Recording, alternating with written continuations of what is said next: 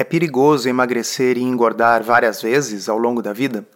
Por que é tão difícil retomar a dieta após muitas tentativas? E como resolver isso? Nesse episódio, conversamos com o endocrinologista Dr. Rodrigo Bomeni. Também abordamos temas como aceitação, autoestima e o perigo de negligenciar o ganho de peso em oposição à idealização do corpo perfeito.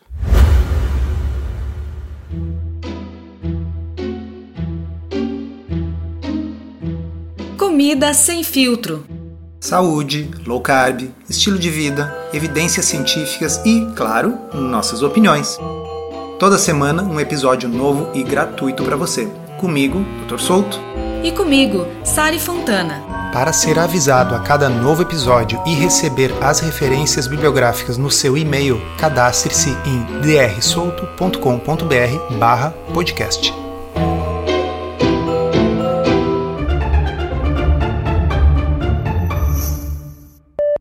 Oi, Rodrigo, tudo bem? Tudo bom, Souto? Tudo bem, Sari? Tudo, tudo bem. Teve uma pessoa que perguntou se não é perigosa essa prática de, eu vou colocar aspas aqui, fazer dieta várias vezes.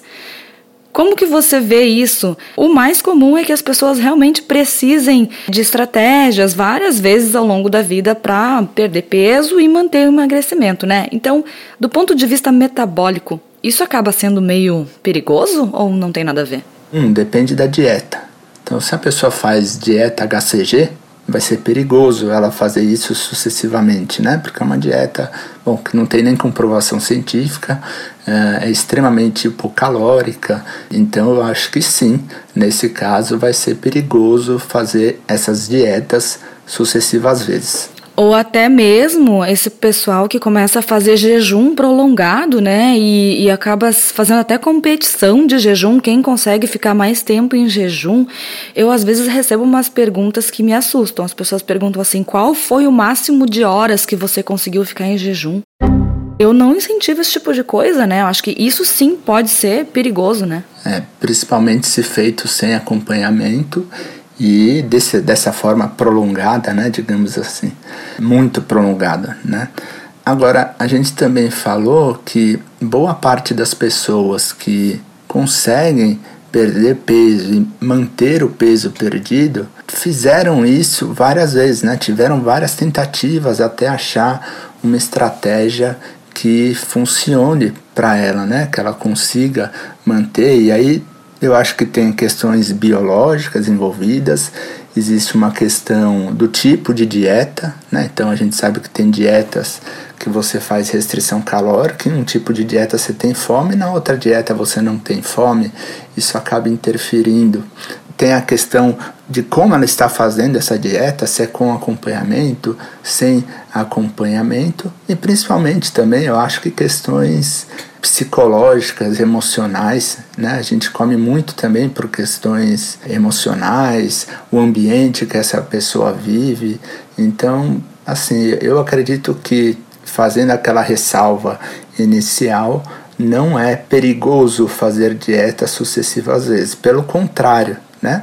A gente sabe que se a pessoa se mantém com obesidade, ela deve né? Enfim, tratar essa obesidade. E às vezes até mudar o foco, porque muitas vezes o foco da pessoa é: puxa, eu tenho obesidade, então o meu foco para eu ter algum benefício, eu preciso ficar magra. E isso não é verdade. A gente sabe que pequenas perdas de peso, então 5 a 10%, por exemplo, já diminuem quase 50% o risco de você ter diabetes. Então, é lidar melhor com essas expectativas, buscar objetivos menores, acaba sendo importante para essa pessoa não fazer dietas sucessivamente. Por quê? Se ela não atende a expectativa dela, normalmente ela fica frustrada e muitas vezes ela abandona. Eu acho que é mais ou menos nesse sentido. Não sei se o Souto tem alguma outra visão, experiência. Eu concordo plenamente e estava justamente articulando na minha cabeça essa ideia que você acabou falando, que perigoso mesmo é a gente não fazer nada e deixar o problema ir aumentando. Então, desde que a estratégia que a gente utilize seja uma estratégia eficiente e segura do ponto de vista científico, né? ou seja, não seja uma coisa de restrição extrema, eu acho que não apenas não é perigoso, como é benéfico, né?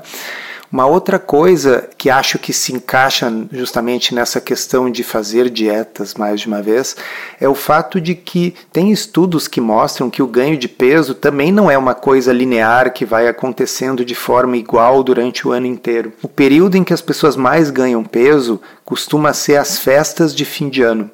E o que os estudos mostram é que as pessoas ganham peso nesse período e quando elas perdem é uma perda parcial elas acabam não perdendo todo o peso que elas ganham nas festas de fim de ano e ao final de 10 anos as pessoas podem estar obesas não porque ganharam um pouquinho de peso todos os meses, mas por esses surtos de ganho de peso.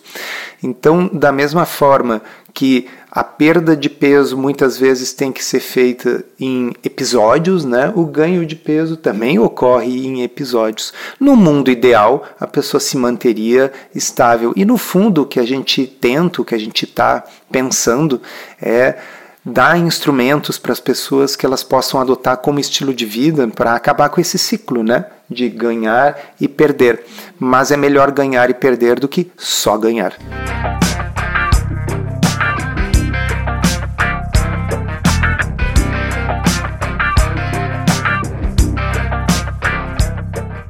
Ainda sobre esse tema, né, de ser potencialmente perigoso fazer dieta, ontem eu estava tendo uma conversa com uma amiga minha, que é uma pessoa que estuda bastante neurociência e comportamento.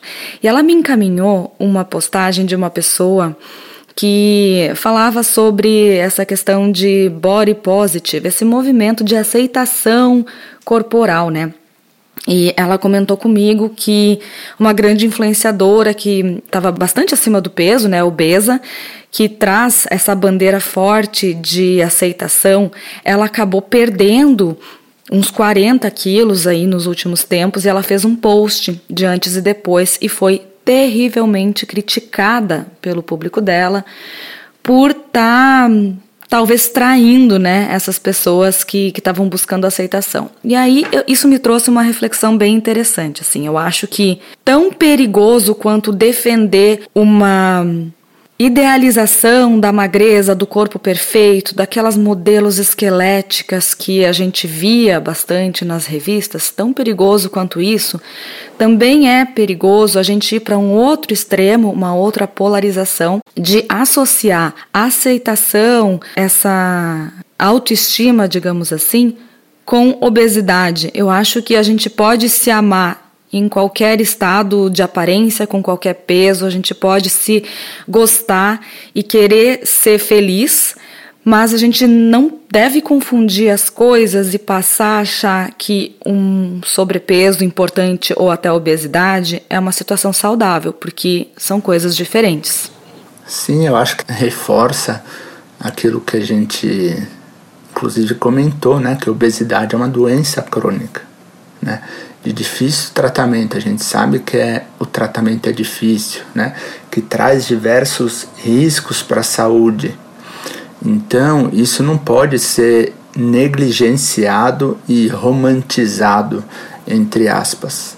Por outro lado, da mesma forma, é, a pessoa com obesidade ela não precisa ter como meta, nem deve ter como meta, se tornar magra porque isso na prática a gente sabe que é muito difícil e que pequenas perdas de peso, que não necessariamente são fáceis também, de 5, 10, 15%, já trazem muito benefício para a saúde.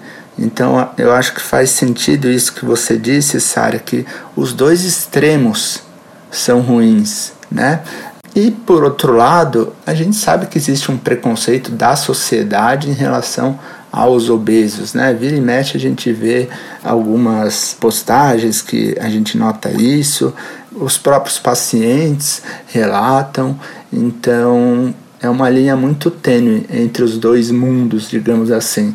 Mas a gente tem que ter em mente que obesidade é uma doença crônica, né? E isso não é culpa da pessoa, né? Ninguém é obeso porque quer. Existem questões genéticas, existem questões é, hormonais, ambientais, psicológicas. Depois que se ganha o peso, é mais difícil perder. Então, por exemplo, quando a gente ganha peso, a gente aumenta um número de células de gordura, né, do tecido adiposo. E quando a gente emagrece, essas células continuam lá. Elas só murcharam. Então é mais um motivo aí que também facilita a recuperação do peso. Então a gente tem que tá, ficar sempre muito atento a esse tema.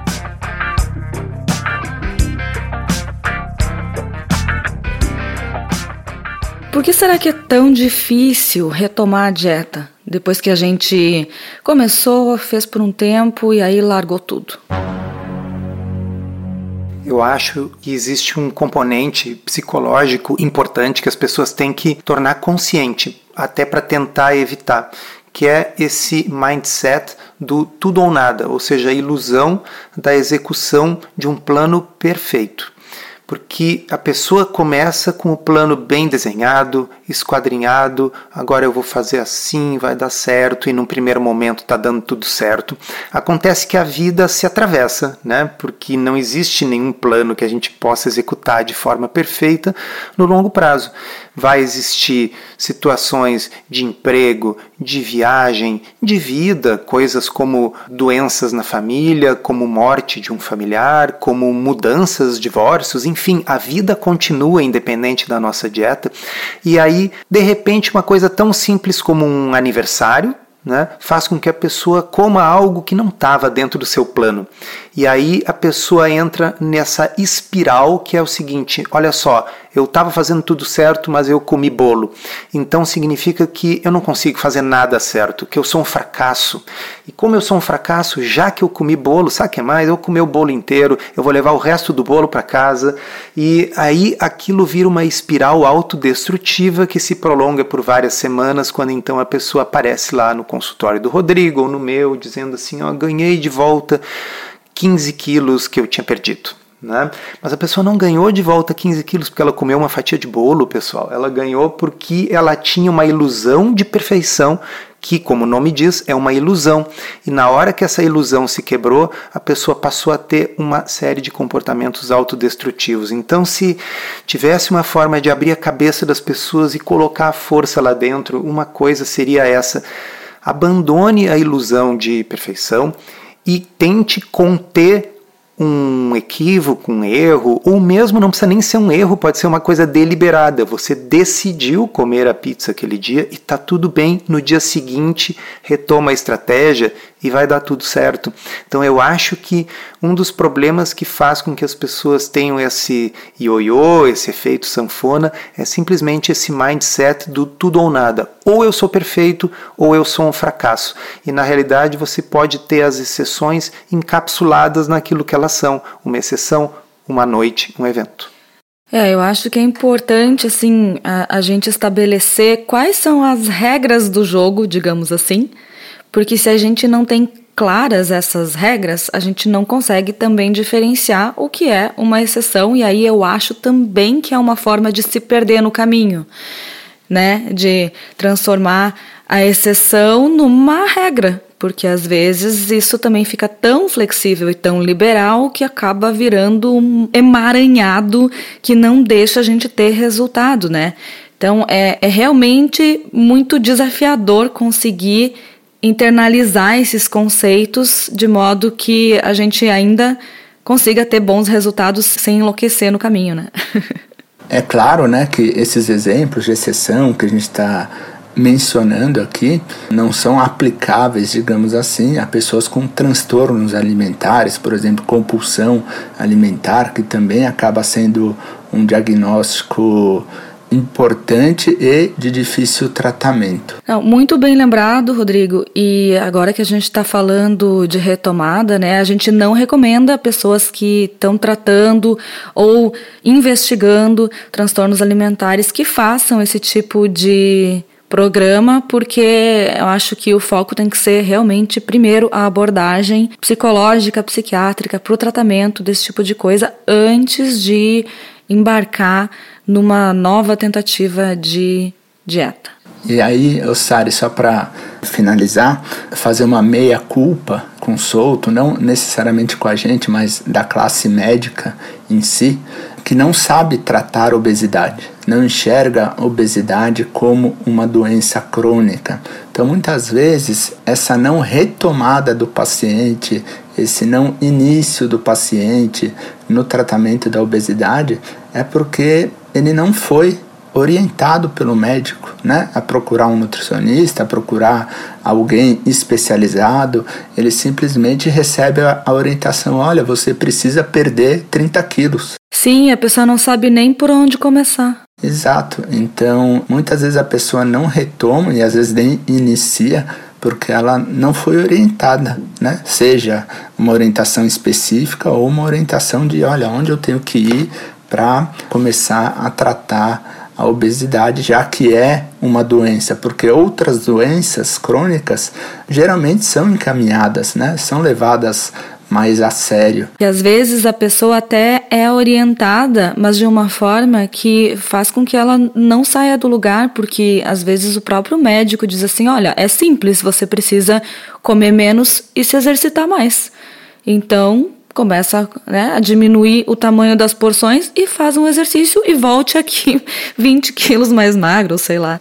Na prática, isso é quase como transferir a culpa e toda a responsabilidade para o paciente. É horrível, é. Porque assim, puxa, se ele voltar com o mesmo peso é porque ele é guloso e preguiçoso uhum. e não seguiu as orientações do médico. E a gente acabou falando muito sobre obesidade em si, mas lembrando, pessoal, que Claro que quem tem obesidade pode participar do retomada, mas também quem está com sobrepeso, quem quer aprender sobre essas estratégias, perder os 2 quilinhos, 3 quilinhos, todas essas pessoas podem participar do retomada. Meu nome é Marina, eu tenho 34 anos e eu vou contar um pouquinho minha história para vocês. É como retomada entrou na minha vida, como que tudo aconteceu. É, eu sempre fui gordinha desde pequena, nunca tive problema ou drama com isso. Em 2019, é, eu comecei a comer muito descontroladamente e eu vi que alguma coisa estava indo errado e aquela imagem que eu me via no espelho eu já não curtia mais, não gostava. Tava muito mais acima do peso que o habitual e eu tinha que fazer alguma coisa. Eu comecei a fazer a low carb em 2019 e emagreci foi assim um divisor de águas para mim. Eu já me, eu me via feliz, eu gostava daquilo que eu me via. Só que nem tudo são flores. O que, que aconteceu? Eu engravidei. E logo veio a pandemia, aí eu engordei. Comia desesperadamente engordei mais. Eu lembro que um dia eu fui no, no médico e o doutor falou, Marina, você tá com algum problema? Eu falei, doutor, eu tenho dores. Ele falou, me desculpa, mas você engordou muito, né? A gente é até perigoso isso para sua gravidez, tanto que você engordou. Me desculpa, a gente não tem muito o que fazer, né? Tem que dar uma segurada, né? Tive meu filho em novembro de 2020. Prometi para mim mesma que quando eu tivesse meu filho eu ia voltar ao meu estilo de vida. Só que eu entrei no platô. E não saía do platô e ficava, e ia no blog do Dr. Souto e ouvia o podcast, não sei o que, e não saía. Até que a Sari, o Dr. Rodrigo e o Dr. Souto, eles é, lançaram Retomada 1. E me inscrevi e fui. Quando cheguei, o curso maravilhoso. Tem, são duas estratégias, são, é, estratégia low carb e proteína e energia, assim. E destravou, destravou. E tô no retomada de novo porque, assim, é uma constância, sabe? É, quem passa por esse problema sabe como que é. Mas, assim, você que tá pensando em fazer o retomada, só faça só faça, porque é maravilhoso a entrega deles, o material de apoio. E é isso. Espero ter ajudado vocês e encontro vocês no Retomada. Eu acho que esse acaba sendo o, o, maior público desse tipo de desafio, sabe? A gente que, que já nos acompanha em rede social, já às vezes já participou de um outro treinamento nosso, mas que está querendo algo bem prático, assim, tá? No dia a dia me ajuda, o que, que eu faço? Porque eu tô querendo voltar para o foco, eu já sei mais ou menos o que, que eu tenho que fazer, mas para destravar essa confusão que, que causa quando a gente pensa em voltar para o rumo, sabe? Então é como se a gente fosse lá, pegasse na mão e ajudasse e dá certo. Vem, vem com a gente que vai dar certo. com certeza. Então, já encaminhando aqui o, o encerramento, Lembro que a gente vai deixar os links para quem tiver interesse né, naquilo que a gente citou por aqui. E lembrando que quem tiver interesse no Retomada, ele está disponível em drsolto.com.br barra retomada. Obrigada, Rodrigo. Eu que agradeço pelo convite. Nos vemos no Retomada. Encerramos assim esse episódio do Comida Sem Filtro, que foi idealizado, roteirizado e produzido por nós. Se você gostou, divulgue para os seus amigos e inscreva-se na sua plataforma preferida para não perder nenhum episódio. As informações contidas neste podcast são apenas para fins informativos e podem não ser apropriadas ou aplicáveis às suas circunstâncias individuais. Este podcast não fornece aconselhamento médico ou profissional e não substitui a consulta com um médico e ou nutricionista. Não use este podcast para diagnóstico ou tratamento médico. Qualquer sugestão é apenas uma recomendação geral, que não é específica para qualquer pessoa ou doença em particular.